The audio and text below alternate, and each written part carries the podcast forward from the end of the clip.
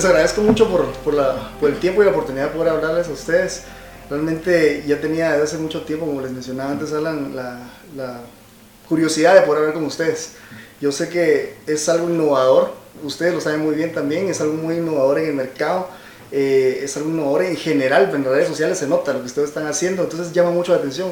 Yo ya vi que igual tienen muchos seguidores, entonces eso lo denota. Entonces les agradezco por ese tiempo, han hecho mucho esfuerzo, yo, me cuenta eso.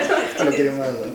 Pero bueno, eh, yo algunos los conozco, ya les decía antes, pues Alan también yo lo conozco desde el colegio, a Luchi, a, a Gaby a- y a Inés también, por, por Jessica, mi esposa que también es psicóloga.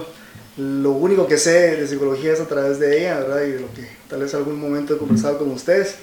Eh, pero me gustaría saber un poco más de ustedes, ¿verdad? Y pues para comenzar quisiera saber si uno, que se presenten ustedes, no sé si les gustaría uno por uno y el rol que tienen dentro, dentro de Mind. No sé quién quiere, quiere comenzar. Te señalaron, En orden. En orden de... Eh, mi nombre es Scarlett Muñoz. Soy psicóloga clínica landivariana, solo que la más viejita. Con más experiencia. Sí, sí. Y soy la directora y fundadora. La verdad es que la idea surgió justamente en lo que tú de- decís, eh, que creo en el trabajo comunitario y creo el trabajo en equipo. Estuve muchos años trabajando solita y no disfrutas nada, ni siquiera tu tiempo de almuerzo, porque como es tú solito, eh, un logro, con quien no compartís, con quien platicás y tener ciertas habilidades, pero muchas debilidades y esas debilidades pues tú solo no las puedes realmente apoyarte en nada. Entonces surge la idea de, de establecer un grupo de trabajo que, de psicólogos que verdaderamente lograran hacer equipo y que no tuvieran esa competencia que percibía insana entre los profesionales en, en Guatemala. Pues era mi percepción y podría ser, puede ser errada, pero en donde yo me en donde yo inicié pues sí había una competencia no muy sana y un ambiente negativo. Entonces quería experimentar algo diferente. Una de mis debilidades es que no me gusta el trabajo con niños. Ok. no es que no gusten los niños pero el trabajo clínico con niños requiere mucha habilidad manual mucha planificación, entrega, tirarte al piso, ser flexible, eh, espontáneo. Hay que hay que se dedican a eso.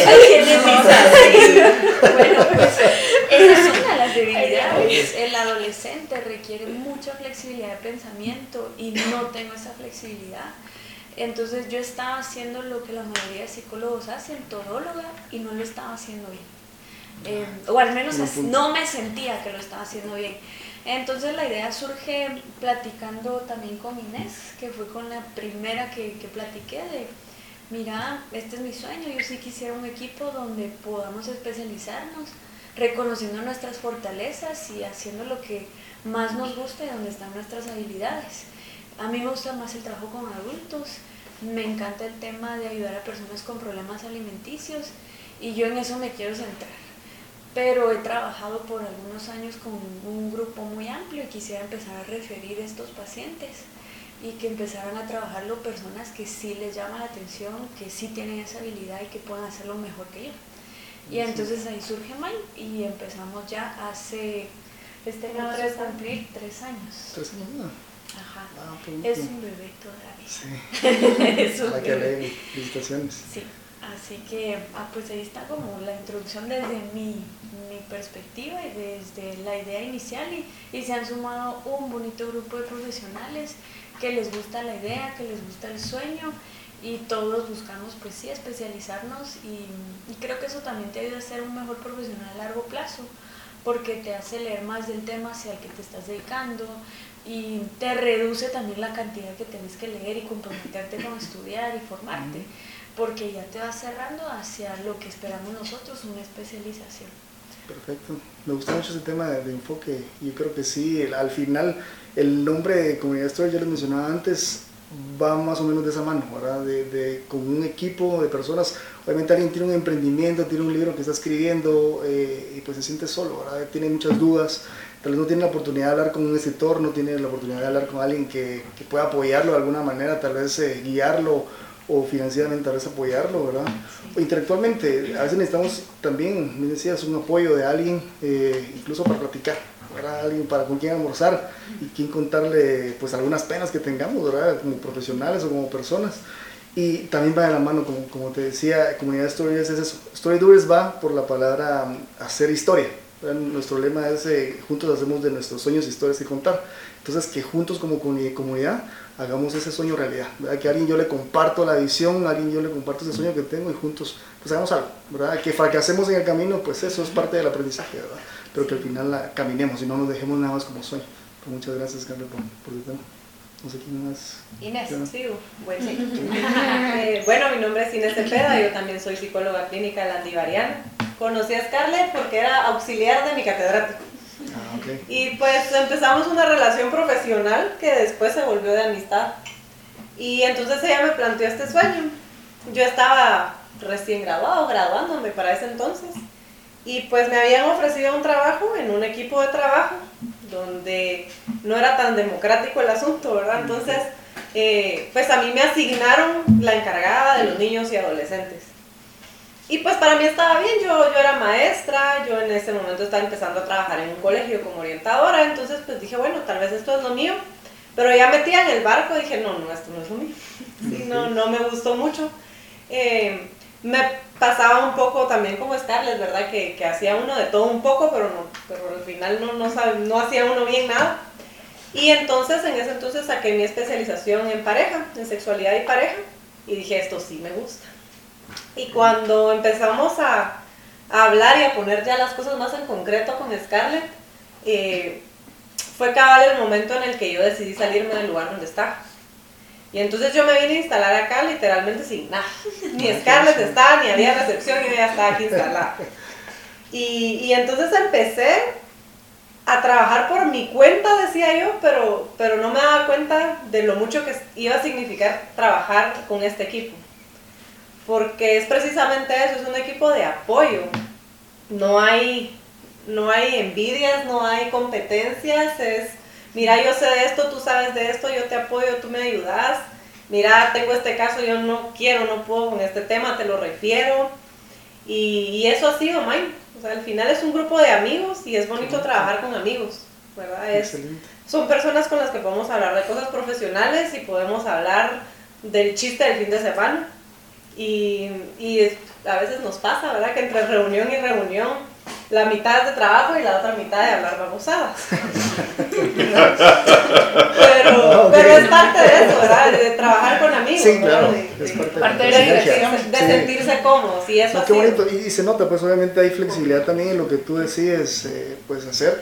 ¿verdad? No es tanto como que te impusieron a hacer como lo, lo decías en tu empleo, el que aceptaste un inicio, y pues al final dijiste, no, yo quiero algo mejor, y saliste de esa comodidad en algún momento tal vez, aunque no te gustara, ¿verdad? Porque tenías un trabajo fijo, y dijiste, bueno, me lanzo aunque no haya nada, ¿verdad? A, a emprender, pero sí te sentiste más animada a hacerlo, más, eh, digamos, como era tu decisión, no era que alguien más te lo... Te y en eso, eh, lo que decías también, me he sentido apoyada por el equipo, ¿verdad? Ah, en algún momento, pues soy una persona que me gusta trabajar mucho, entonces me metía a cuanto cuento estaba, ¿verdad? Pero yo siempre tuve claro que lo que quería era la clínica. Entonces, en un principio tenía el colegio y la clínica. Y yo, no, no, ya no quiero el colegio, quiero dedicarme a la clínica. Y luego me metí a la universidad, al colegio y a la clínica. Y, sí. y, pero poco a poco fui, pues, por unas por decisión propia, otras por decisiones externas, pero me fui de quedando con lo que de verdad me gusta. Y es, me encanta trabajar acá, me encanta trabajar con este equipo y me encanta poder decidir sobre lo que hago y sentirme acompañada en lo que decido. Buenísimo, muchas gracias. ¿Quién sigue? ¿Quién orden? Nadie quiere. En orden de, En orden de los de que se van, adquisición. ajá, los que se van integrando, sería buena idea. integrando, ajá. Los que se van integrando. ¿Y Mónica o qué? Fue Mónica. Me toca Mónica. Bueno, Mónica. Sí, yo soy como de la primera generación de los que estamos acá en Main. Soy psicóloga clínica, clínica también egresada de la Landívar y pues sí, Scarlett también fue mi catedrática. La verdad es que por ella es que también decidí estar en este sueño eh, y me gustó mucho el enfoque de especializarnos. como que cada uno tuviera ese enfoque, porque la verdad es que igual salimos de la universidad y es como, ¡ah! y ahora el Sí, mundo ¿qué- real. qué ahora? Entonces la verdad es que venir acá y sentir el apoyo de alguien con experiencia se sintió tan rico, o sea, que me enseñara, que me dijera, vas por aquí, vas por allá, o te enseño, o cosas tan sencillas de, y cómo entrego este informe. ¿Verdad? Cosas de, o sea, son parámetros tan pequeños que tal vez en la universidad no nos enseñan y el tener el apoyo de una profesional, la verdad es que se siente muy rico. Entonces, eh, yo soy la especialista de niños y adolescentes. Entonces, yo sí me tiro al suelo.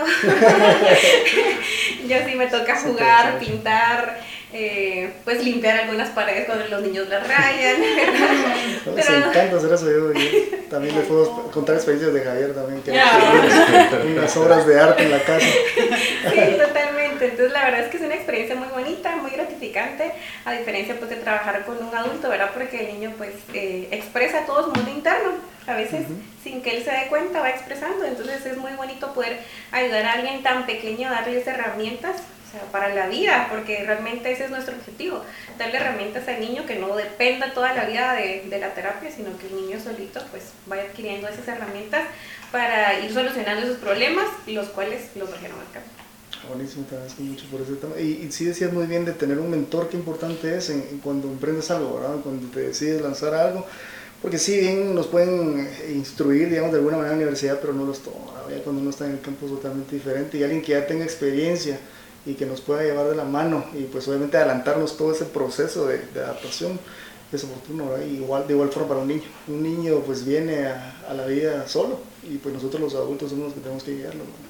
Sí, y la verdad es que no solo es el apoyo a los niños, sino también el apoyo a los papás, Claro. ¿verdad? Porque a veces también Claro. vienen frustrados de que estoy haciendo mal.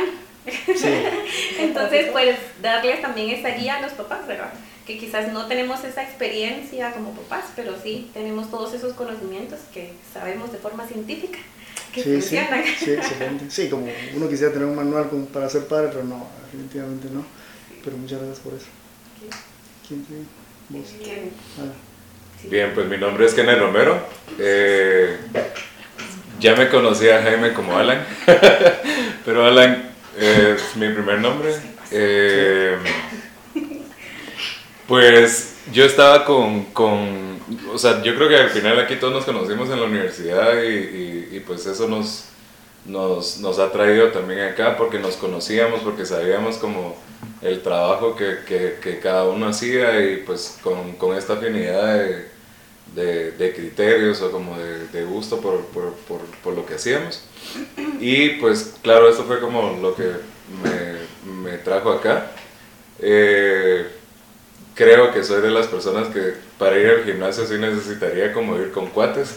sí. Eh, sí necesito como, como, como eso, ¿no? Como, como, como un, un grupo que, que, que tenga como el la misma visión. Y pues la verdad es que acá lo he encontrado, he encontrado como, bueno, a pesar de ser como el único hombre del, del grupo, me siento, me siento parte de Amenazado, ¿no? amenaza. bueno, de hecho en psicología se gradúan, no sé, muy pocos hombres, entonces Como pues... 10 de 40. Ajá, como... Menos. No, Menos, menos. Menos, mi ¿verdad? promoción fueron 60 mujeres y un hombre. Sí, igual en mi promoción eran, bueno, que nos graduamos con Como Inés, cinco nos graduamos con 60. Inés, con Luchi, con Gaby, eh, y de Sí, los hombres que se yo graduaron que era tomé la- yo uno. les tomé las fotos, la foto de... Ajá, y- eran como dos nada más. Eran como cincuenta y tantas mujeres y, Como tres Tres, hombres. ¿no? Ajá, como tres hombres. Pero, pero ha sido interesante. O sea, la verdad es que el trabajar, el aprender de los, de los demás, creo que es un, no sé, es algo como muy gratificante y que de pronto creo que uno solo se tropezaría como mil veces antes de encontrar un camino y, y, y en grupo pues te tropezas menos, no es que no lo haces, pero te tropezas menos. Y pues creo que eso es como algo rico de, de trabajar así. Eh, yo me dedico a los adolescentes y los jóvenes adultos, que tengo como, desde que comencé a trabajar, trabajo con adolescentes, son como 14 años más o menos que trabajo con adolescentes y jóvenes. Entonces, de verdad es un área que me gusta mucho. no me hacía tampoco tirándome como al piso con los niños. Es más, yo creo que mi miedo no era por no trabajar con ellos, sino más bien porque me convertía en uno, así es que pre- prefería no trabajar con No niños, ponerme en riesgo. no ponerme en riesgo ni, ni tampoco a los niños, ¿verdad? Pero pues eso es un poco... Y entiendo que en un momento también emprendiste solo. Pero al final, pues sí, te diste cuenta que Sí. el equipo. Justamente porque era uno como de los planes con, con, con, con Inés y, y creo que tenía como muchas cosas en la cabeza eh, que creo que de pronto ya eran como irreales, ¿no? Como irreales, pero que, que la verdad que en el, en el grupo se me hizo como más fácil tener como más claras las ideas y, entonces y aterrizar, ¿no? Buenísimo, muchas gracias. ¿Quién fue la siguiente inclusión? Yo, yo, yo soy Luchi, yo también me tiro al piso, eh, pero por otras razones, además de los niños, eh, yo me especializo también en terapia asistida con animales. Y pues, ¿cómo llegué yo aquí? Pues con Nana, con Nana que aquí está echada. Em, yo eh, pues también me gradué con la promo, como ya mencionaron. Y me especialicé por mucho tiempo en conducta, en, básicamente en terapia asistida con animales y estuve pues trabajando en una institución. Eh, dejé de trabajar ahí y estaba en ese momento en el que no sabía qué hacer porque realmente no tenía trabajo, acababa de regresar de un viaje eh, y no sabía qué rumbo iba a tomar mi carrera. Y en eso pues me acordé de Scarlett que habíamos platicado en algún momento de cuando yo trabajaba en terapia asistida y le hablé si quería una conductista como en su equipo de trabajo y pues a los días nos juntamos, quedamos, eh, platicamos, le conté un poco lo que hacía y le dije, pues mira, el único problema es que eh, no tengo perro, porque los perros eran de la institución donde yo trabajaba. Ah, ok, sí, sí. Entonces, eh, pues yo tengo todo este conocimiento que puedo aportar, pero no tengo al final ese recurso que es el animal de trabajo.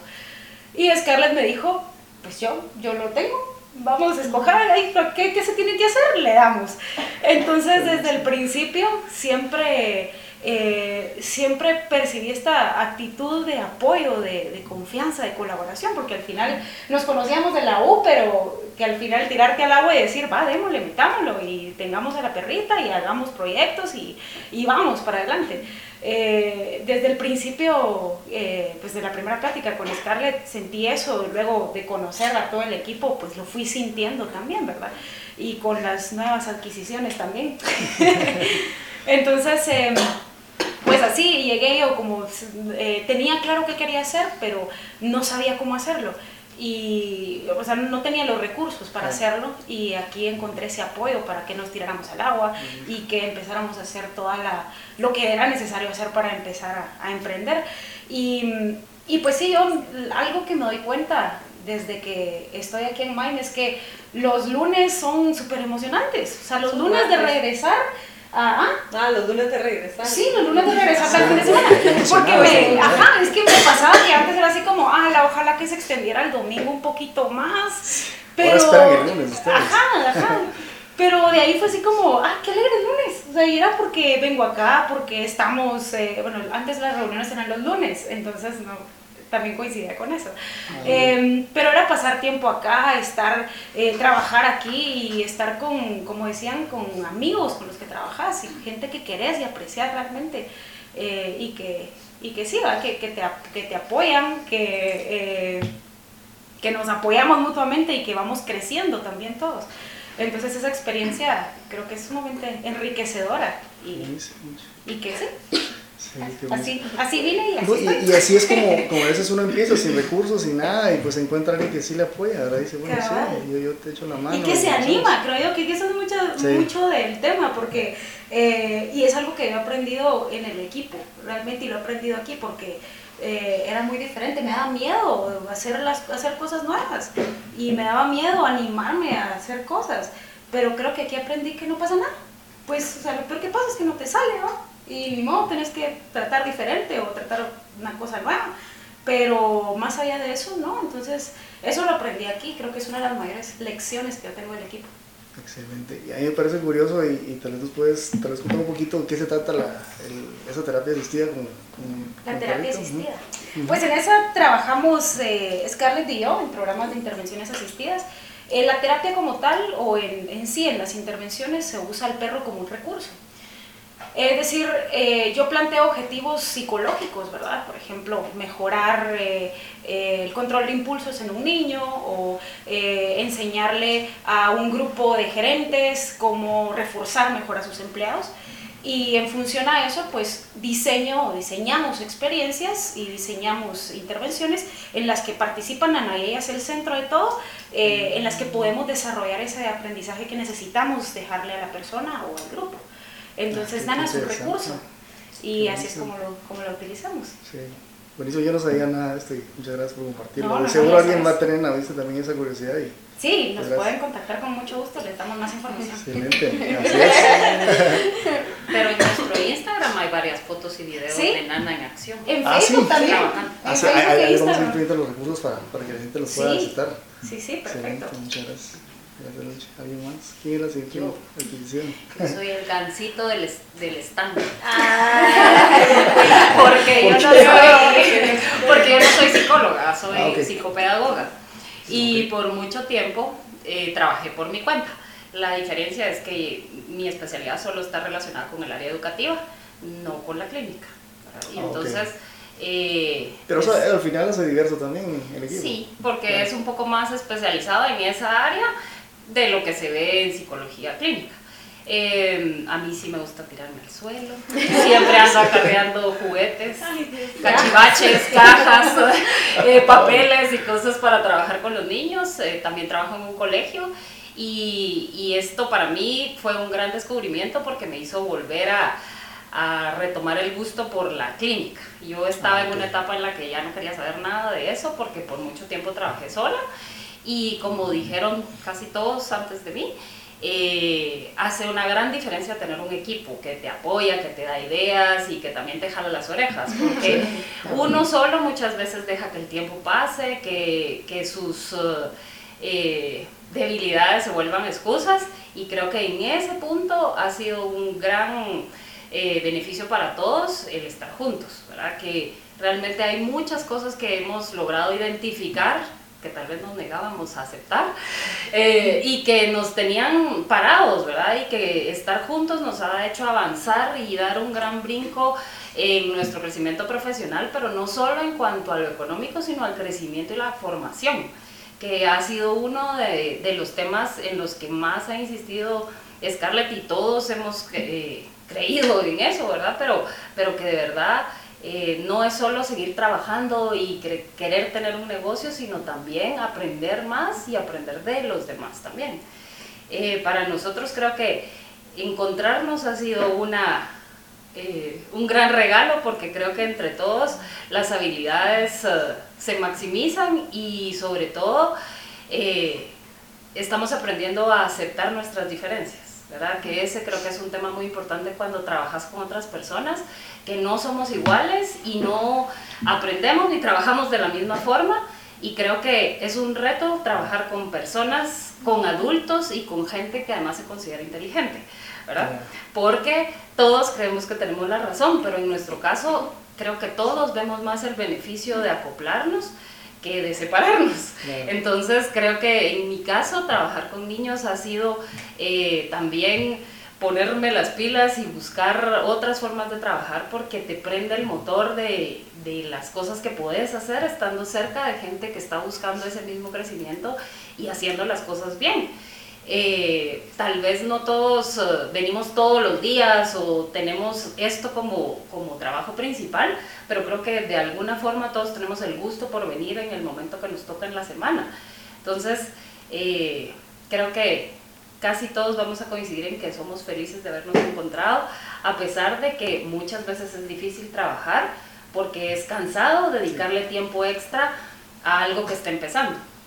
Definitivamente, sí. Hay un, hay un libro, no sé si alguna vez lo han escuchado, si lo han leído mucho mejor, que se llama eh, El ego es el enemigo, Egos the enemy, enemy. Y precisamente habla de eso, de muchas veces pensamos, bueno, yo tengo la razón y por eso no me vuelvo con alguien más y no, yo, yo, yo hago lo que sea, pero al final cuando nos damos cuenta que realmente es uno el que nos está, se está deteniendo, ¿verdad? El, el, querer compartir con alguien más ese sueño, el querer eh, compartir las ideas, el querer compartir incluso el, financiamiento, etcétera, todo, ¿verdad? Entonces, cuando nos damos cuenta de eso, empezamos a crecer, Entonces, tú te diste cuenta de eso, yo imagino que igual varios de ustedes también, yo también, perdón, algo que no les comenté es que somos dos en el equipo de, de Comunidad Stories. Lastimosamente él no pudo, pudo venir porque tiene una certificación, certificación los martes. Entonces, pero igual, yo dije, voy a empezar solo esto, no, no, yo quiero alguien que, que sí me apoye. Con aquel, pues tenemos eh, más o menos una amistad de unos ocho años también en la Universidad de Landívar, también yo soy de la Landívar, de Administración de Empresas. Lo conocí ahí y dije, bueno, creo que va a ser un buen aliado. Eh, yo lo quería hacer, tenía muchas ganas de hacerlo, pero yo sabía que solo no iba a poder. Entonces, sí, el encontrar un aliado, encontrar a alguien que le apoye, ya uno va descubriendo cosas. Y también es que no conseguimos siempre, o sea, un tema, no, no, este no, eso es entrevistado, no, este no. bueno, eso es lo que conviene en general como grupo. Entonces, sí, te, entiendo muy bien esa, esa idea, muchas gracias. No, yo. Gabriela Girón, mucho gusto. Eh, yo soy psicóloga clínica de la Andivariana también. Eh, conocí a Scarlett, soy maestra en la universidad y pues me dediqué muchos años de mi vida a, a temas de empresa, ¿verdad? Nada que ver con psicología. Pero desde que entré a la universidad yo sabía que, pues, que lo mío y porque lo escogí era la psicología, solo que como muchos no me animaba a hacer nada, ¿verdad? Y también a pensar en, bueno, voy a poner una clínica sola y cómo la pago y dónde saco a los pacientes, todo esto que sucede en, y que nos sucedió a la mayoría entonces, un día conversando con Kenneth, me comentó acerca del grupo y pues vine, vine me decidí, dije ya no más, necesito hacerlo, lo quería hacerlo, me sentí inconforme con esa parte. Y entonces Scarlett me dio una cita y pues conversamos y, y me uní inmediatamente al grupo. Veía muchos beneficios y el tener un espacio donde venir, donde poder rentar inicialmente un, solo por el tiempo que lo necesitaba, no tener que invertir, eso que no sucede todo el tiempo. Claro. ¿Verdad que no todos tienen la oportunidad? Ajá, la, la, tuve. Y, y, pues en principio no entendía bien de qué se trataba, ni qué era este grupo, ni menos una persona que tiene poco que ver con redes, que abrió Facebook hasta que llegó aquí, etcétera. Ah, vino, que no lo usa, vale decirlo. lo mínimo necesario. Instagram, sí. pero ya va el, el, Facebook entendiendo un poco de eso, pero más allá, lo que a mí me encanta de este grupo y del aprendizaje y lo que es muy enriquecedor es que creo que es una, una cultura de equipo que en general no existe en muchos lugares y, y me encanta esa parte y, lo, y el reto que, que, que, esto lleva, ¿verdad? De ser gente, todos muy distintos, totalmente, cada uno tiene una personalidad, pero de alguna manera nos vamos equilibrando. Es un reto, pero ante todo es enriquecedor. Y, y yo me la disfruto mucho. Como decía la Luchi, venir acá y, y, estar haciendo lo que, lo que verdaderamente me apasiona es... Se les nota en la sonrisa de todos. Es, es rico. Aparte que de verdad es, es gente muy, muy hermosa, y a rato seguro que no entiendo ni sé, no sé ni de qué hablan o si alguien está mal esto, no, a veces no tengo idea, pero me encanta y luego voy, poco a poco vamos ahí comprendiéndonos, entendiendo y nos ha hecho ser esto que somos, ¿verdad? Y a mí me, a mí me encanta, es muy enriquecedor desde lo profesional y, y en lo humano muchísimo, entonces es la razón por la que estoy aquí y ellos son la razón que me, que me hizo tirarme al agua y, ser, y poder ejercer profesionalmente y, y también no quedarme estancada. Sin ellos no estaría haciendo lo que hago el día de hoy. No estaría tirándome al agua y compartiendo clínica con una compañera, siendo responsables de pagar una renta. Todas estas cosas que, que no se, no, uno no las, muchas veces no se anima a hacerlas sola y pues en comunidad todo es más fácil. Excelente, Muchas gracias. Y sí, y sí pasa esto. Eh, a veces empezamos una carrera, terminamos, como les comentaba antes, de empezar y hay personas que se dedican completamente a otra cosa, nada que ver con su carrera, ¿verdad? Pero al final están desperdiciando ese potencial que tienen. ¿Tú te diste cuenta de eso? Tú tenías mucho potencial para dar a otras personas, para apoyarlos, para compartir con otros, también con este equipo. Y pues lo identificaste buenísimo. Entonces, sí es un consejo para las personas que empezaron algo y realmente aprovechar lo que tienen ¿verdad? Y, y, y, ponerlo también a la disposición de las mismas personas. Exactamente, sí.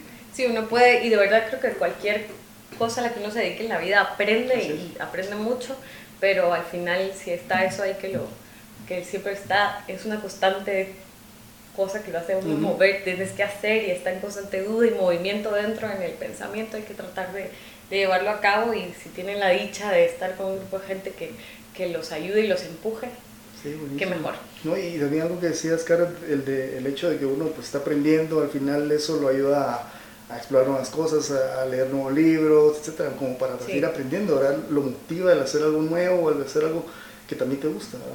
Entonces, sí, muchas gracias por eso. Ahora sí.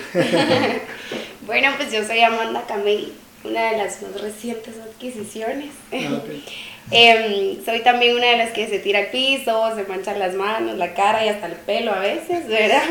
Em, también trabajo con niños y adolescentes, me especializo en ellos y recientemente en inteligencia emocional, que también es un tema que me encanta, ¿verdad? Y he aprendido mucho de eso y me encanta ver también, eh, pues como decía Mónica, cómo se les brindan estas herramientas a los niños y a los papás e incluso a veces se trabaja de la mano con colegios, pues para promover su bienestar.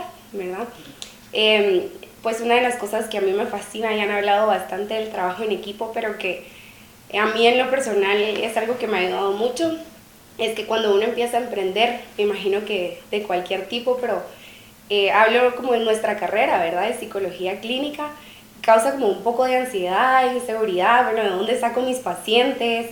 Eh, tener como la paciencia de que lleguen, la tolerancia la frustración, pero también el aprender a moverme y a buscarlos, porque no van a llegar porque sí, ¿verdad? Y el, estar en equipo beneficia mucho en eso, eh, tanto en, en, en, la ayuda de que pues en las referencias de pacientes y demás, como a esos sentimientos de inseguridad, miedo, pues que nos llevan como a ser un poco más racionales y a, buscar herramientas para que, pues para no sentirnos de esa forma y, buscar soluciones, ¿verdad? Buenísimo. Y algo que tal vez despertó en, ti el, el, dedicarte a psicología, ¿hubo algo así como un detonante, alguna, no sé, alguna influencia o alguien que te dijo, será una carrera o tú Nada, Realmente fue algo que siempre me llamó la atención, ¿verdad? Esta parte de servicio, de trabajar con las personas, del el trabajo como humano, ¿verdad? Sin embargo, pues sí puedo decir, yo también soy Landy Variana y también estuve con Scarlett. Ah, y pues ese, ese curso realmente, sí. realmente pues el tener la idea de catedrática sí es eh, inspirador, ¿verdad? Y también fue lo que me movió a ser parte de este grupo. Ah, perfecto.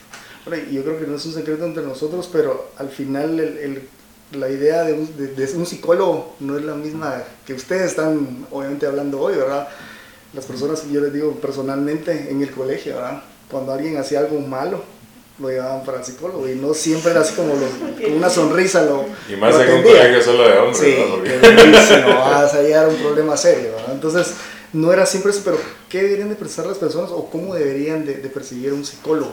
alguien que definitivamente no conoce pues o tiene esa idea tan mala como lo tenía obviamente hasta que conocí a Jessica que también es psicóloga mi esposa pues ya me di cuenta de que era realmente. También. Pero sí, antes obviamente tenía una, una, idea errónea de lo que era un psicólogo, de qué deberían ser las personas o, cómo deberían percibir o, cómo deberían de ver las personas en, general lo que es un, un, psicólogo. No sé si alguien quiere aportar al respecto. Bueno, en lo personal me, me gusta ver el apoyo del psicólogo como aquel profesional que te acompaña en darle cuidado a un aspecto de tu vida que es muy importante pero que como no lo ves tangiblemente, pues no le das importancia y es tu salud mental. A la mente no le damos importancia, creemos que lo que pensamos, sentimos, nuestros recuerdos, creemos que no importan, que no, influyen en quién eres y en tu vida. Y sí, sí influyen. Si tú constantemente piensas negativo de ti mismo, te quitas valor, eh, si piensas constantemente que va a pasar lo peor hacia el futuro, una manera de estar pensando si hago esto, va a pasar esto, un escenario negativo, pues empiezas a experimentar en cualquiera de los dos escenarios emociones negativas. Y eso hace que tomes decisiones basadas en miedo y decisiones donde te pones a ti como una posición de incompetente o incapaz. Entonces el psicólogo aprende a hacer esto que, que te estoy describiendo con todo eso, a enseñarte, a darte cuenta, a acompañarte para que puedas reconocer que como piensas y lo que sientes se puede cambiar y va a influir en tu vida y en lo que haces. Entonces es alguien que te acompaña en darle cuidado a esos aspectos que influyen en tu vida y cómo vives, pero que no le das importancia, sin embargo sí influye significativamente en la mente.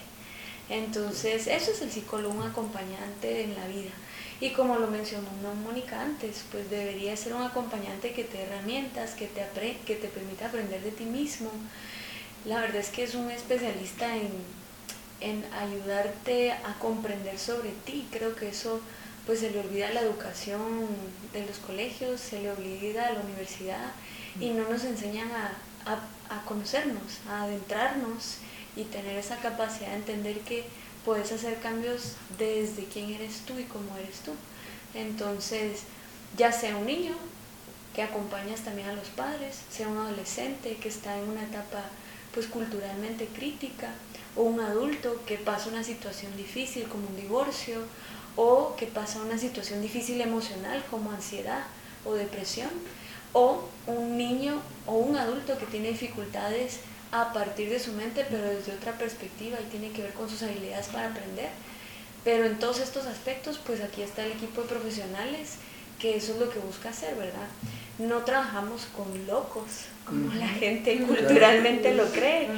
Trabajamos con seres humanos que reconocen que tienen una dificultad y que buscan un profesional que ha estudiado sobre esa dificultad y, y que se compromete en seguirlo estudiando para acompañarlo y que pueda hacer un cambio. A, mí, siempre me gustó algo que me dijo un sacerdote en, alguna ocasión. Eh, porque yo le pregunté algo que era como más de a nivel como manejar emociones y todo. Entonces él me dijo, mira, yo te voy a hacer una pregunta. Cuando te duele la muela, ¿con quién vas? sí, con el dentista. Eh, cuando te duele algo del cuerpo, ¿con quién vas? Bueno, voy con el doctor. Eh, ¿Y dónde deberías de ir con alguien que, si, si lo que tenés es emocional? Entonces yo le dije, pues supongo que con un psicólogo. Eh, y creo que tal vez, eh, como decía Scarlett, a veces es algo como intangible y de pronto tiene que ver también con que nosotros, no sé, mucha gente piensa que, los niños, eh, en los niños está permitido que no manejen bien sus emociones o que sean inmaduros, que sea esto y el otro. Eh, o que dependan como de sus padres para manejar sus, sus, problemáticas. Eh, y que cuando mientras más vas creciendo se supone que la independencia se confunde con que yo debo de sabérmelas todas y que yo puedo eh, enfrentarme como con cualquier situación, ¿no? pero no es así.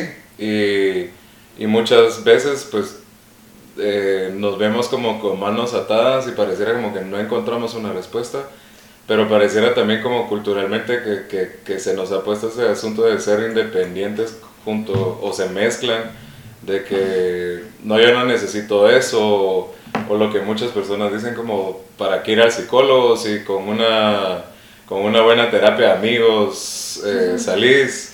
Eh, que dicho sea de paso, los amigos a veces en lugar de, de funcionar nos hacen más disfuncionales, ¿no? Eh, y pues no sé, creo que esto de ubicar que, que así como los doctores eh, tienen una ciencia detrás de lo que hacen, nosotros también tenemos una ciencia detrás de lo que hacemos y que lo que podría llevarme 20 años con mis amigos tratando de solucionar las cosas, podría ser de una cuestión de un mes que, que, que lo haga con, con, un psicólogo, con una psicóloga, ¿no?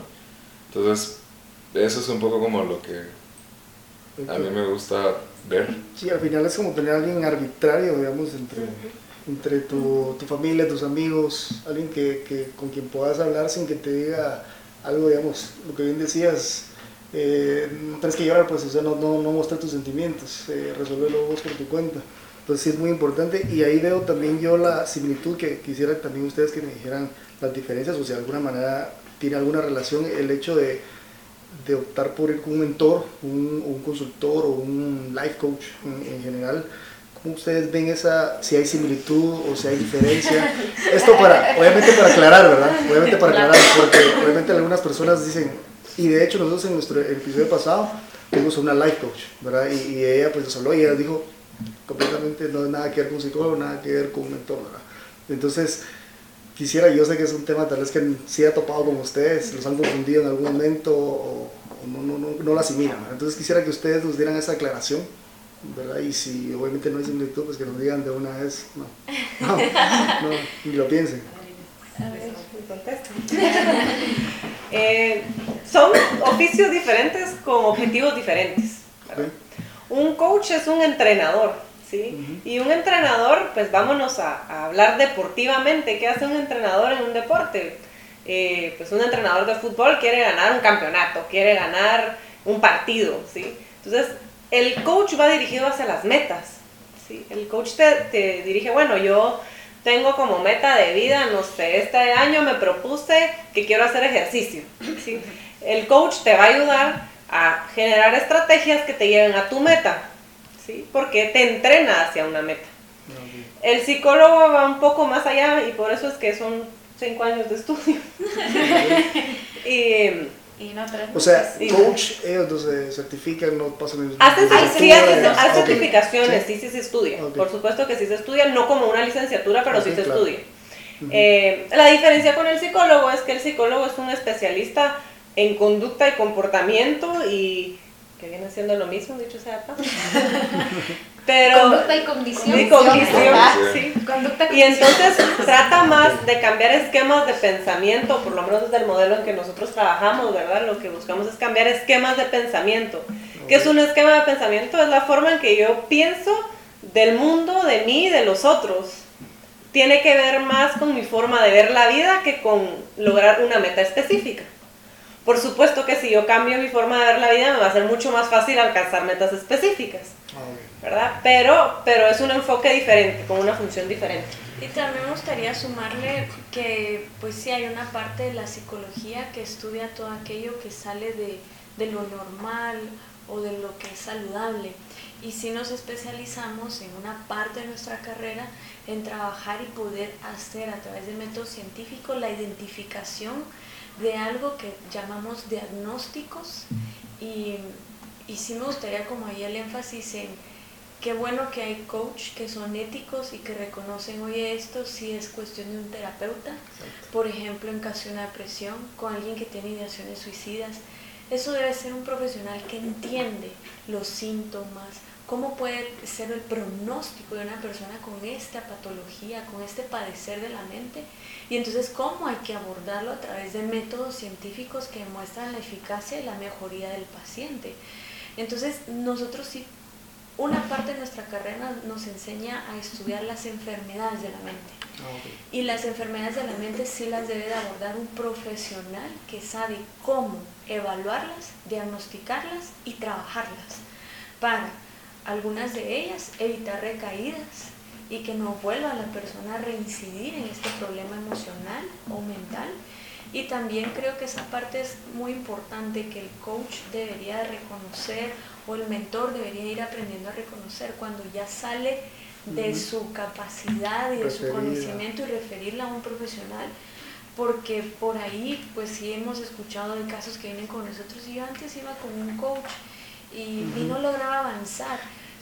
Pero pues es, porque la enfermedad de, la mente es como definitivamente ir con un médico. El médico sí conoce la enfermedad del cuerpo. O sea, no ir con un curandero o una cosa Exacto. o no voy a ir a, la farmacia. Ah, deme algo que sea para esto y nada que Y entonces sí es lo que es Inés, no es lo mismo presentar el tema como yo quiero lograr este cambio en mi vida, uno específico, que manifestar he sentido que no puedo respirar, que, que, no estoy dentro de mi cuerpo y, y, que de alguna forma no puedo mantenerme en el mismo lugar y que me falta la capacidad de hablar.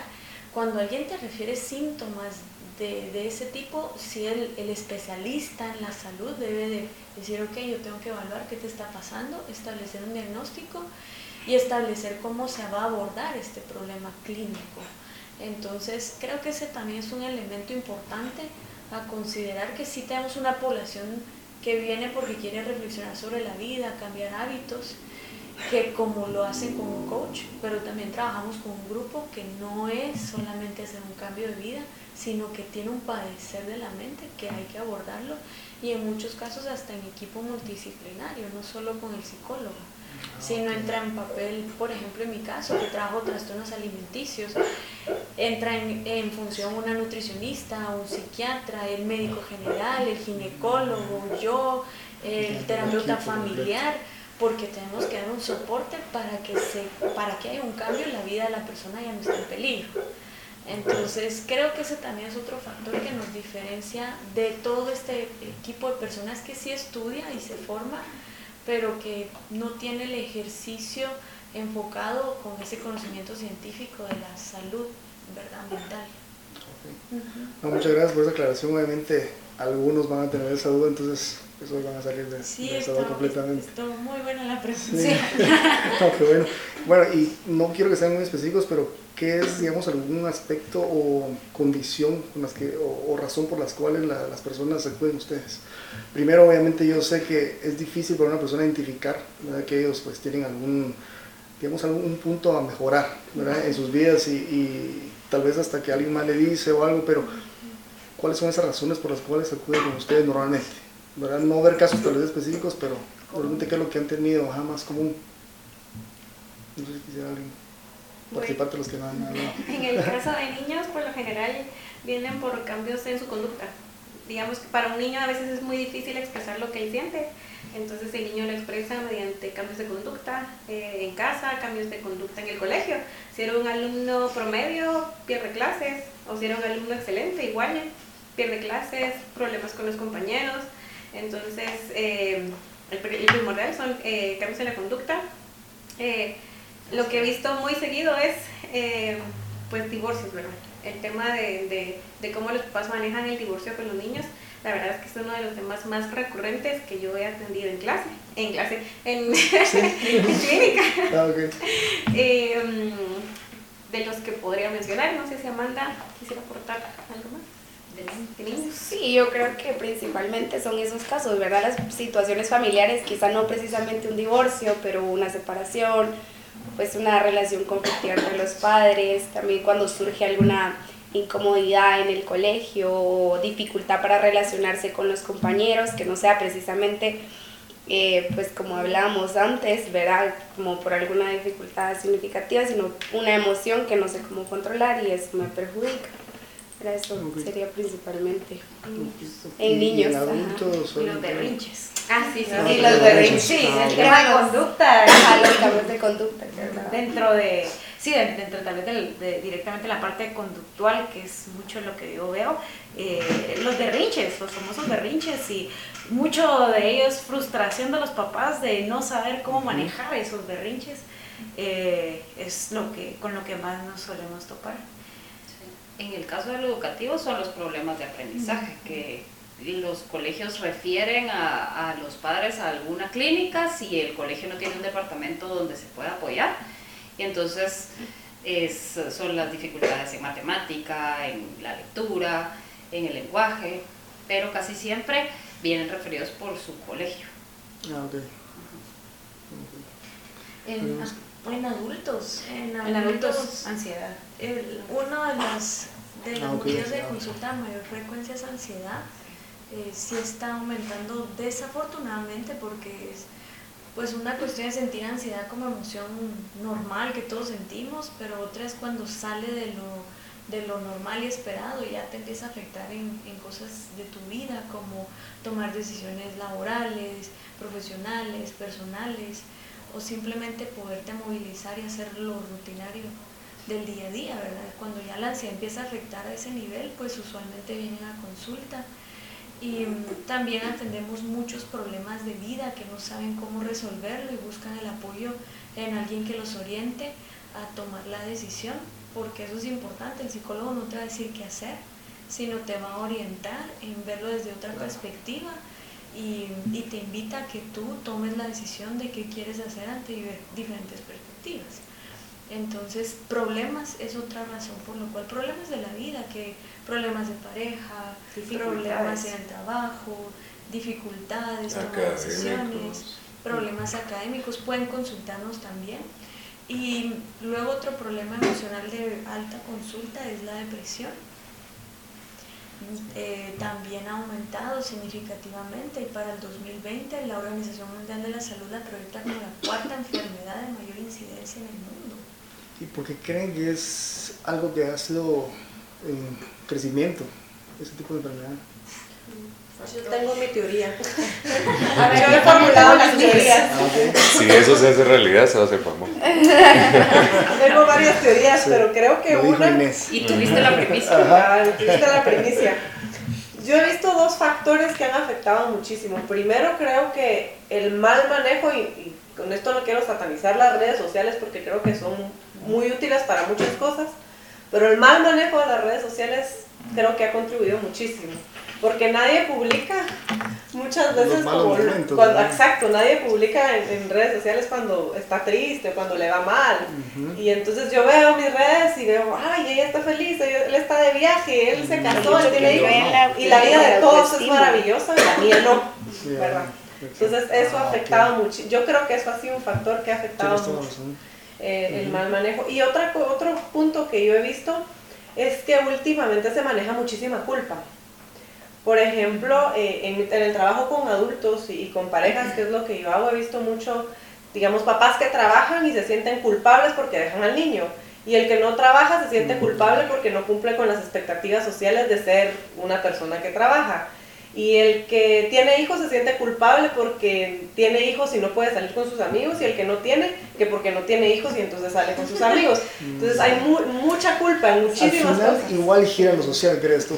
Sí, En los dos aspectos creo que es muy social, es eh, porque el otro hizo esto y yo no, no tiene eso y no lo vio, entonces Mira, los problemas mentales son multifactoriales su, su causa son varios factores y muchos de, de, los factores que están influyendo, sí, el crecimiento de la sociedad es acelerado hoy en día y eso nos ha llevado a cambiar muchos hábitos, cómo administramos el tiempo, el descanso, eh, cómo valoramos las relaciones. Nos hemos vuelto en sociedades individualistas y, y muy egocéntricas. Y, en, y en realidad la psicología positiva lo que ha descubierto es que la felicidad está en esto, en la comunidad. La felicidad está en el establecer relaciones. Porque al final, pues cuando tú estás a punto de morir, no piensas hubiera trabajado más, hubiera tenido más riquezas, hubiera hecho muchísimas cosas.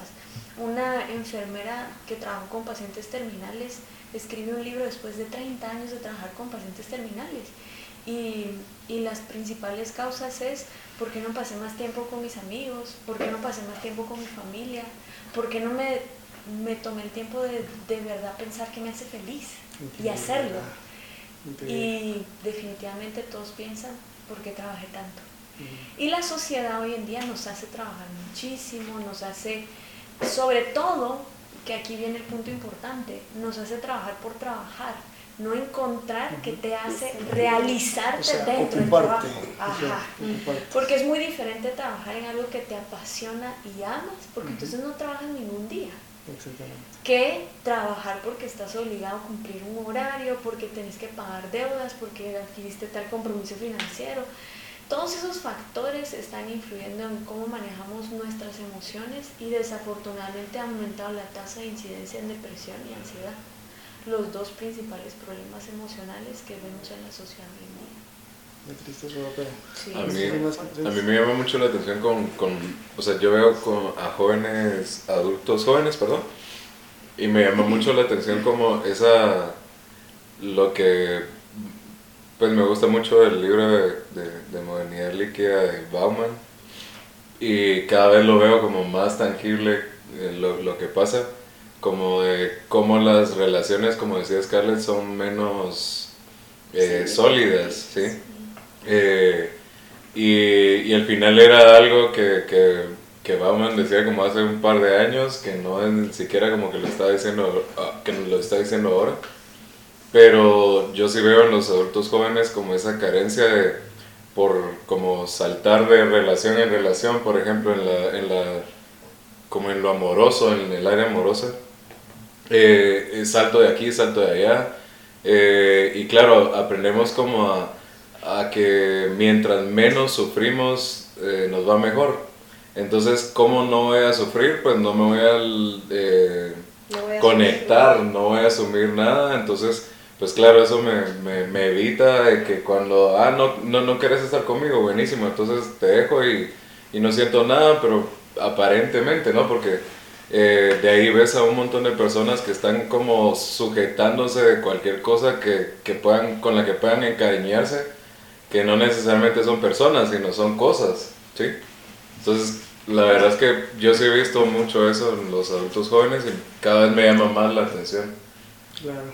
Sí, obviamente ese, el tema de compromiso que decías es algo que pues ya no se ve en esta generación tan, tan fácil, ¿verdad? Que haya un compromiso a largo plazo. Hablando de, generaciones y obviamente también regresando un poco a la parte innovadora de ustedes del manejo, el buen uso de las redes sociales, ¿verdad? El buen uso de las redes sociales. Eh, veo que ustedes pues han, aprovechado bastante bien las redes sociales y ¿por qué no ustedes regresar a la parte tradicional, digamos? Obviamente veo que también aquí hay un poco de generación, un poco de tendencia, un poco de, bueno, ahí están viendo que el, que el público está utilizando esas formas de informarse, ¿verdad? Al final ¿Por qué ustedes no lo hacen de manera tradicional? ¿Por qué ustedes optaron por, por las redes sociales? Yo creo que las redes sociales te plantean, son una plataforma que te permite hacer, o sea, te, te, crea ciertas dificultades nuevas, pero también te presenta un mundo nuevo de oportunidades. Por ejemplo, eh, nosotros, eh, bueno, o yo eh, cuando era adolescente jamás me hubiera imaginado que podía contactar con personas al otro lado del mundo solamente pues metiéndome a Facebook, a una página. Y, por ejemplo, parte importante de lo que nosotros también queremos ir proyectando es dar el, el, apoyo psicológico a distancia en otros países. Entonces, eso creo que sin las plataformas y redes sociales no sería eh, ni siquiera tal vez una opción, sería eh, pues algo muy difícil de planificar o muy difícil de lograr. Entonces creo que si bien ha creado muchas dificultades, también hay una parte enriquecedora de generar mm, mayores conexiones y aprovechar esas plataformas pues al final de una forma eh, buena te permite crecer, te, te, permite llegar a la gente al final. Y, y, de una forma pues mucho más eficiente que, que, las formas tradicionales, ¿verdad? Que el de boca en boca, que eso sigue siendo algo importante, por cierto, porque sigue siendo, eh, pero también el darte a conocer y el también de alguna forma em, presentar tu diferenciación y cómo tú sos distinto a otros, a otros equipos de trabajo o a otros profesionales, eh, a través de Facebook lo puedes hacer muy bien y de redes sociales en general. Entonces creo que eh, las ventajas también son muy grandes. Yo creo que también se relaciona mucho con eso, ¿verdad? Con la imagen que nosotros queremos dar a las demás personas sobre lo que es la psicología y lo que hablábamos antes, ¿verdad? Que no tiene que ser estrictamente el, el diván, que era lo que se conocía, o como decía Scarlett, que los, solo los locos iban a terapia, sino que es un lugar pues que ofrece también cosas diferentes, un espacio cómodo, un espacio donde yo siento que puedo abrirme con libertad, que eh, ante cualquier dificultad o aún de forma preventiva puedo acercarme. Era como algo más accesible, de alguna forma amigable, ¿verdad? Un espacio donde yo voy a mejorar y me voy a sentir mejor y las redes nos permiten eso. Y que también van a crear un podcast, ¿verdad? Sí. ¿Nos contar la premisa? estamos en ello. Sí, pues sí, es que realmente, eh, si te das cuenta, el mundo moderno también te demanda muchos tiempos aparentemente muertos, como el tráfico, por ejemplo. O sea, el promedio de tiempo en el tráfico es de tres horas de los guatemaltecos, promedio. Entonces, ¿qué haces?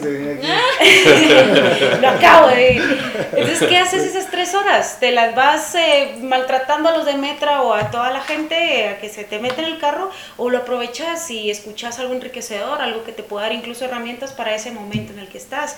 O que te pueda ayudar a, conocerte de una forma eh, diferente. Entonces, eh, ese es el objetivo básicamente del podcast, llegar eh, y llevar un poco de todo este aprendizaje y toda esta, toda esta psicología científica, amigable, profesional a todas las personas que podamos tener alcance. Y está en un momento muy bueno porque digamos que la tendencia es el audio. La tendencia es el audio, ya los videos, el blog ya casi no. O sea, el audio es ahora De, hecho, aquí en Guatemala, yo cuando comencé el podcast, ni conocía a nadie que estuviera en podcast hasta ahora. Veo que hay varios. Y sí, habían unos que estaban antes. De hecho, hasta hace poco que tuve la, la oportunidad de entrevistar a tu tía, nos contó que hace ocho años empezó el de ella. Ni tenía idea. Pero ahora es un buen momento para crear un podcast y pues alimentar al final lo que ustedes ya tienen, ¿verdad? Y, y, complementarlo también a la larga, ¿verdad? Claro. Sí. ¿Tienen nombre? Todavía no, hay nombre. Estamos ahí en el, proceso, proceso creativo, porque sí, todavía no está definido. Ah, buenísimo. Quisiera que, bueno, ya hacernos un poquito alejados y tal vez más a lo personal, eh, ¿qué aplicaciones ustedes utilizan? Digamos, yo le diría, solo dos aplicaciones tienen en su celular. Nada social. ¿Cuál es, Definitivo. Nada social, decís. Sí, nada social. Eh, Waze es social, pero no tanto. Spotify no vale como. Spotify sí, sí, está bien, o sea, no es social. Spotify sí. bueno, de alguna manera todo social, ¿verdad? Pero, sin música. Pero, sí, yo creo que coincidimos en eso. Sí. Pues fíjate que yo las que más uso es, bueno, Waze, porque no me ubico en, ningún lado. y no calculo bien el, tiempo. avenida, no sé qué. Sabe, Sí, no, y fíjate que yo, la ubicación, yo tengo problemas de, de, ubicación física y temporal, porque yo creo que voy a estar en algún lugar y me cuesta. Entonces, eh, Waze me ayuda un poquito a anticiparme a eso. Eh, y a ser puntual. Eh, y bueno, después las otras que uso más son todas las de Audible y iBooks y ah, Kindle, esas tres. O sea, creo que por la misma medida. Ya hace ratos que no tengo un libro físico, que no compro un libro sí, físico. Yo también uso Kindle, me encanta. Sí, y es que puedes andar con 75 libros encima y, y, y, ahí sí estás tranquila, pues. Entonces, eh, sí, esas serían. ¿Qué? Alguien más quiere abortar. Uber es verdad. Ah, sí. La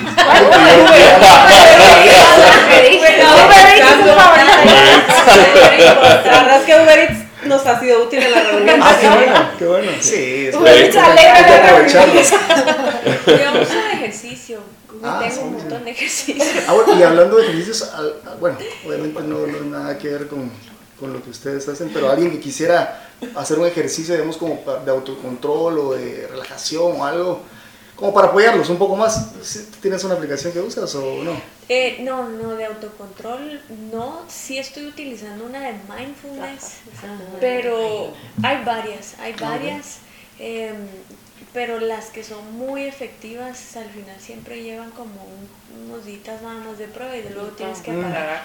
No he encontrado yo una que sea Y no vale la pena pagarlo, digamos, así como... Si a la persona le gusta eh, buscar ese tipo de ejercicios mentales, sí. Hay, hay muy Mindfulness es uno de ellos. Sí, sí, mindfulness. y lo positivo de mindfulness es que es una parte de, de la psicología que toma las bases de la meditación, pero lo, lo, hace a través de un estudio científico validando qué es efectivo para la mente ah, humana. Entonces es muy buena herramienta para poder controlarte, te enseña a vivir más enfocado en el presente, a hacer ejercicios para, para mejorar tu estado emocional y te ayuda a estar más tranquilo, más en calma. Así que sí es una buena aplicación que podrían buscar. Sí, y tal vez en la misma línea de estar en el presente, hay aplicaciones sobre la gratitud que te permiten como establecer día a día eh, por qué estás agradecido, ¿verdad? O, un tipo de autoafirmaciones o pensamientos positivos y creo que estos también pues, te ayudan a estar en este momento y a promover tu bienestar, era fijándote en lo que sí tienes en vez de lo que no. ¿Alguien más quiere aportar alguna aplicación? A mí me ha servido de desahogo Google Keep, que es como... Que, que es como Canva. Canva también es ah, Canva es nuestro socio. Es nuestro amigo, sí. Es nuestro socio creativo. Amigo también. No tienes que saber mucho tampoco de, ah, no, de ilustración ni nada. Es maravilloso. Sí, excelente. De hecho, vos también sabes, ¿no? Sí, ah, sí, gracias a que Él nos Yo los de verdad que Canva si nos escucha tiene que pagarme. Por promover su, eh, servicio. por un referido Pues fíjate que lo que pasa es que a mí me gusta como lo como todo, el asunto como visual, que de hecho ahorita que me dijiste como yo me quedé como que como que uso, pero o como que me queda, que me quedaría sin, sin ser social, pero hay la, la versión de Illustrator de, de en, en, la aplicación de, de celular. Eh, la descubrí, la descubrí, ando ahí como dando, dando como mis, mis asuntos. Pero esta de Google Keep, eh, puedes hacer como muchas cosas que son como notas que, que tenés que recordar. Eh, puedes hacer checklists, como ir como haciendo lo que ya hiciste y toda la cuestión, pero creo que eso me sirvió como desahogo para ir. Ah, ¿verdad? O sea, lo uso como de, eh, para expresar como mis reflexiones y todo eso, ahí lo pongo. Ah, buenísimo. Y hablando de, de recursos, obviamente, ¿quién eres experto en podcast, no? ¿Qué más has escuchado? ¿Ustedes también han escuchado más podcasts? Sí, Una. sí, sí, sí, no sé si sí, hasta, compartir de, hasta de Neil, este astrofísico. Ah, Neil Uy. Game. Neil ¿quién- Tyson, no sé qué. Ajá, sí, sí, así que. Ahí tengo un libro de él que no lo empecé a leer. Algún día lo voy a leer. Es que estaba muy difícil. Pero yo empecé a escuchar podcast por él. Empecé a escuchar, eh, pero realmente le perdí el encanto porque creo que no, hay, no, es, no empecé a escuchar algo que era apto para lo que a mí me gusta, era astrofísica. Y yo pues, dije, santo Dios, esto no lo entiendo. Entonces lo dejé de escuchar y después Ah, escuché otros temas. Pero mm, yo, de, y de hecho lo escuché cuando salió la aplicación de podcast de, eh, de, ay, del, del iPad. Eh, Sí, sí, sí, la el- iPad de. sí, pues, pero fue hace de 10 podcast, años tal vez, o sea, realmente Podcast, Sí, hace De muchísimo hecho, tiempo. eh, no sé si sabían, pero podcast viene de, de, digamos, de iPhone, de, de- perdón, de, De Apple, Apple, de iPod, ¿no? Sí, Podcast, sí, sí, yo ahí fue donde los escuché y fue hace más de, bueno, 10 años o más. Y fue precisamente este hombre y me dio mucha risa porque no entendía nada. Pero, pero ahí empecé a escuchar y he escuchado varios. Ah, sí. Eh, Algunos nos pueden compartir. el, el, el estrella de aquí, pues, No es que a mí me. Yo buscando. eh, uno, encontré uno que se llama Entiende tu mente. Ah, Son, sí, son españoles. Sí. Y de verdad son. O sea, el contenido que tienen es genial. Es muy científico, muy amigable, muy. Como Son muy cortos cercano, son también. cortos. Eh, y que de pronto la verdad es que eh, pues dan muchos recursos para, para manejo de tus emociones y, y demás, que incluso hasta como para uno el psicólogo también. Ah, bueno. Sí, te da. Es Te que da son muchas científicos, herramientas. Entonces son buenos. Excelente. Y si no son podcast, libros, que alguien tenga, bueno, hace poco leí un libro y quiero recomendarlo. Que no sea de O, o tal vez autores o influencias para ustedes en, en- en esta área. Yo tengo uno de, de que hablando de mindfulness y toda esta parte como de vivir en el presente, que se llama El Poder de la Presencia, de Amy Cuddy. Ella incluso es una TED Talk, eh, Ujú, tiene una sí, TED sí. Talk y es maravillosa y, y a mí me gusta porque realmente te explica con bases científicas qué es la presencia y cómo vivir más en el momento, en el aquí y el ahora, y no solo diciéndote, ay, pensa bonito y pensa positivo, positivo. sé positivo en Sí, todo momento, no, te explica la ciencia que hay detrás y que sí hay una parte cognitiva, hay una parte hormonal, como decía eh, Scarlett, es- somos seres eh, que nos vemos influenciados por muchos factores, no solo por uno, entonces ella te explica como la parte muy amplia de la presencia y, y te da esas herramientas como para vivir en el presente y... Y ese, ese, ese libro siempre lo he escuchado porque lo tengo en Audible y en físico, Ah, en Kindle. Y lo he escuchado como cuatro veces y lo he leído una. Me gusta mucho. Sí. ¿Alguien más que tenga algún libro que quiera recomendar? Yo tengo Si no es de esta área, obviamente alguien, no sé, algo No, sí sci-fi gusta. o algo. Pero... Ah, Sapiens, Sapiens. Yo reconozco, eh, reconozco, recomiendo uno que se llama Sapiens de Yuval Noah Harari. Ok, Eh, está sofisticado. Es muy bueno, muy bueno. También lo tengo en audio y en físico. Lo he escuchado cuatro veces y luego no lo he terminado de leer porque es muy largo, pero, pero muy bueno.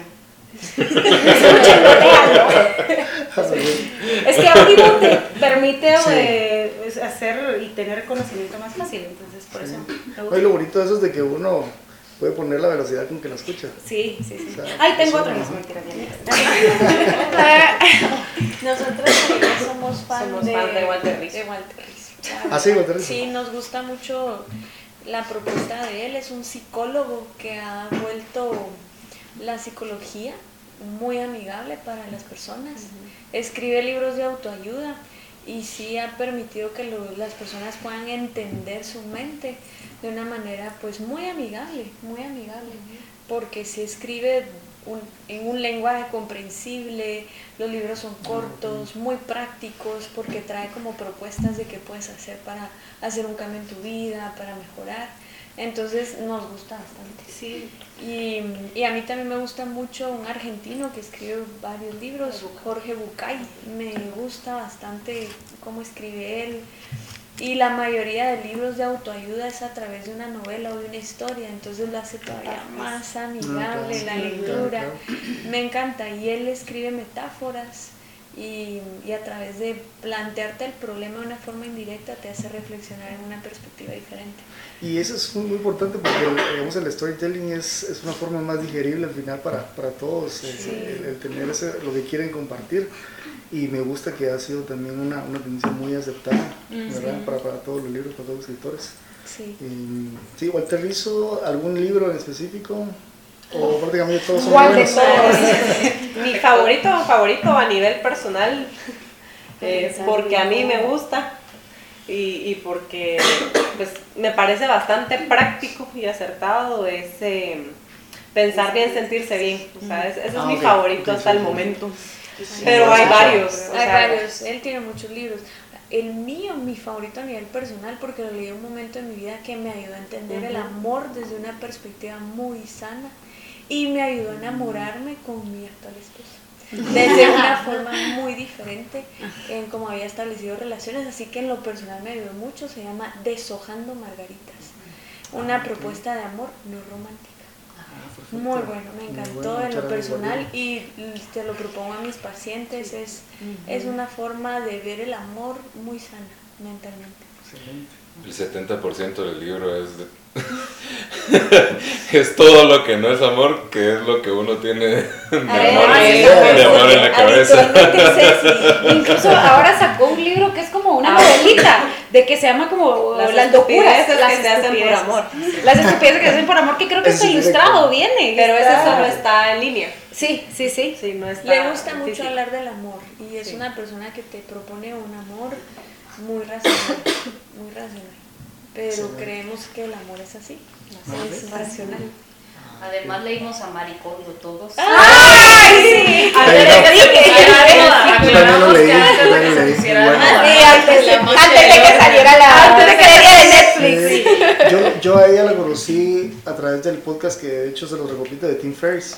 De hecho, eh, por Tim Ferriss es que al final yo me animé a hacer un podcast. O sea, esa fue es mi influencia mayor en podcast. Él la entrevistó más o menos unos cuatro años, tal vez la entrevistó, y se había salido su libro en ese entonces. Y a mí me encantó, yo lo leí, wow, seguía leyendo. No, qué bonito, y a, veces me, a veces me gusta, bueno, si me escucha Jessica va a decir lo contrario, pero a veces me gusta mucho el orden. Me gusta mucho el orden. no siempre parece, pero, esto no, a decir, no, no, a mí me gusta mucho el orden. De hecho, nuestra casa así se volvió. O sea, sí tenemos un diseño un poco más minimalista, no es tanto de no tener tantas cosas, pero sí es un poquito más sobrio, ¿verdad? Entonces, a mí me gustó mucho ese libro también. Y ahora que está su serie en Netflix, me encantó porque, o sea, mucho, no todos van a leer el libro.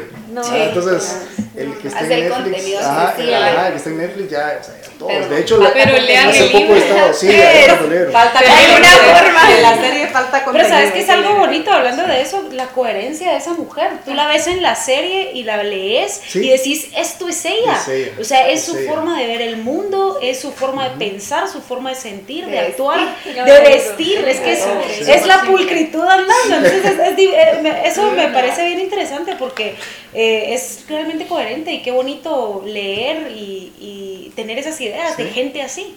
Como para que trabaje con niños, ¿eh? Ella dice que tiene hijos en la, en la serie. y dice y, ensucian. Y ordenan. Y, ordenan. y de hecho ella, si han visto ahorita ya su, su serie de Netflix, ella cuando va a una casa que está desordenada hasta salta, así.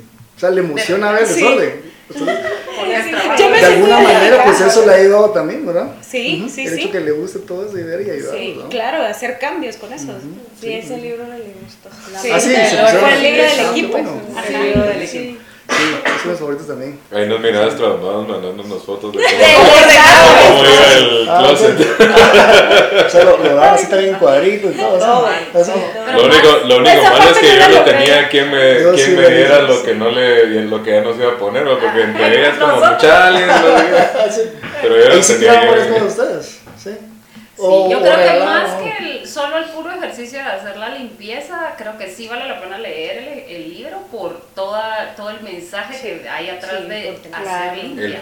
Sí, porque identificar ajá, cómo, Sí, sí. cómo de verdad lo que significa desprenderse de cosas valiosas, viejas, que estás uh, Reteniendo. el acto, ajá, de, Sí. de tirar o regalar o donar o lo que vayas a hacer, ¿verdad? A mí creo que me sirvió de, de preámbulo para una mudanza Ah, de- que me tocó muy, muy cerca de eso. Y creo que para mí hubiera sido muy traumático si yo no hubiera leído ese libro, porque de verdad yo empecé a limpiar mi casa desde que leí el libro con ellos. Y cuando llegó el momento de trasladarme, yo estaba muy Ya en paz. Y de verdad que tuve que hacer una gran limpieza para poder hacer el cambio. Creo que sí es una cosa que, que parece muy comercial y muy light, pero creo que sí es una... Sí. Es profundo. Es profundo. Sí, es profundo. Sí, es muy Es- profundo. sí, es profundo. Hay, hay una parte del libro que me gustó mucho, no sé si a ustedes también les gustó, donde ella le dice adiós a su celular. Y sí, lo apaga, después quiere prenderlo, ya no sirve. O sea, le dice muchas gracias por su Ah, vida. Y sí, de sí. verdad no le sirvió. ¿Cómo me gusta Se despidió, for real. Y es eso, ¿verdad? Ella dice al final lo que uno pues, lo disfruta de eso, ¿verdad? No sé cómo, cómo se traduce en español esa parte de que dice ella. Spark Eh, Joy. Ah, eh, despierta felicidad. Sí, la felicidad. Me gusta mucho esa parte. Pero para ir terminando, porque no quiero quitarles más el tiempo, ya bien avanzado.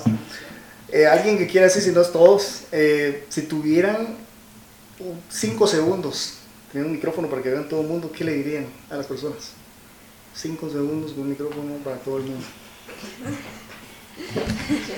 Un, un mensaje de 5 segundos cada uno. Como, Sí, o si quieren decir todos, pues bueno, si no, algunos los que quieran decir. Santo Dios, espérame, que eso sí que. Bueno, ya, ya, yo lo voy a pensar mucho. Sí, Eh, yo creo que les diría que no hay amor más grande que el que se puedan dar a ellos mismos. Y que si el amor no empieza por ellos, no hay amor para nadie más. Sí, yo creo que todos tenemos obligación de buscar ser mejores. He- Heredamos muchas cosas de el entorno de nuestros papás, pero es obligación propia tratar de ser mejores, de encontrar el camino para aprender cosas nuevas y componer las que no nos agradan. Y sumando a a esas dos, en el interior de cada ser humano hay una sabiduría que, que muchas veces nos cuesta escuchar, pero si nos dejamos acompañar por alguien que pueda hacernos escuchar, ahí está lo que tú realmente quieres y anhelas en la vida. Excelente. ¿Alguien más? sí, siguiendo esa, esa sabiduría que está adentro, que creo que si les puedo decir algo es detenerse en, e- en ese momento en la vida. Todos ojalá nos detuviéramos a escuchar esa sabiduría y escucharnos verdaderamente y seguir ese camino y vivir, vivir de verdad. Sí. Ah, ah, ah. Yo escuché, no me recuerdo de quién, no pares de definirte y, y creo que es algo que me retumba como varias veces y, y el hecho de ser ecléctico, creo que uno aprende como muchas cosas en la vida haciéndolo y, y flexibilizando como el, el pensamiento, ¿no? Y eso me ha gustado. Sí. Sí. Te quitó la inspiración. Me quitó la inspiración, Kenneth. No, pues eh, eso al final que, que tal vez como más ligado que a lo que decía Gaby, que vivamos y que realmente aprendamos de, de las experiencias, de escuchar, a- a- aprender a buscar apoyo cuando se necesita, de a escuchar esa sabiduría interna y a crecer realmente, a vivir. Y eso. Perfecto. ¿Dónde pueden localizarlos ustedes? Como ir terminando, para que las personas sepan dónde pueden localizarlos, está su página de Facebook, hay un proyecto de podcast, pero también lo que... Que lo vamos a lanzar por Facebook también. Ah, excelente. Vamos a publicar en Facebook cuando Ah, ok. Se a dar toda Entonces, esa mejor que ya desde ya sigan la página, ¿cómo, cómo pueden encontrarlos? en? Estamos como Clínica Mind en Facebook y como Mind Clínica en Instagram. Ok. Ahí nos encuentran en esas redes sociales. Si alguien quisiera pedirles una cita, alguna sesión, eh, decías también, no sé si ya lo tienen disponible, alguien que no esté aquí en Guatemala y quisiera, no sé, hacerlo por Skype, Zoom, claro. también ya está la opción. Sí, contamos con la opción. Y nos contactan igual por los medios de redes sociales. sí, sí. Puede ser por redes sociales, también por teléfono, ¿verdad? Eh, el número de la clínica es 2299 08 11 o terminal 5, 11 ¿verdad? Entonces, esa también puede ser otra forma de contactarnos. Y definitivamente en las redes es una forma práctica de hacerlo y pronto ya vamos a tener nuestra página web. Así que en cuanto ya la tengamos, eh, estaremos avisándoles por redes porque ahí también podría ser otra forma de comunicarnos y de conocernos. Ah, perfecto. Muchas gracias. Pues bueno, terminamos con, con, esta plática. La verdad, si quisiera seguir otras tres horas más, pero no es que. pero muchas gracias por, por, el tiempo, por el conocimiento. Eh, la verdad es que yo sé que de la audiencia muchos se van a identificar con algunos temas de que ustedes compartieron. De seguro algunos también van a buscar ese, ese apoyo de parte de ustedes, ¿verdad? Y, creo que tal vez no todos se van a animar a, llamar o, o pedirles una cita, pero con lo que ustedes comparten en las redes, pues eso puede animarlos, ¿verdad? A que ellos se dan cuenta, bueno, tal vez necesito ya como platicar con alguien, ¿verdad? Entonces definitivamente esto va a apoyarles bastante a ellos. Eh, como les digo, la idea de comunidades, yo la veo en ustedes eh, y eso es lo que quisiera también transmitir a todos los demás, ¿verdad? Que estén con una idea, que la compartan e incluso no solo ideas, sino algún problema en algún momento y que sepan con quién hacerlo y pues en este caso sería con ustedes, ¿verdad? Para, para que los puedan apoyar les agradezco nuevamente y pues espero que también otra sesión vamos a hacer más o menos un tiempo así, otros temas más específicos, pero de esta manera van a conocerlos ya a ustedes y, poder comunicarse con ustedes. Muchas gracias. gracias.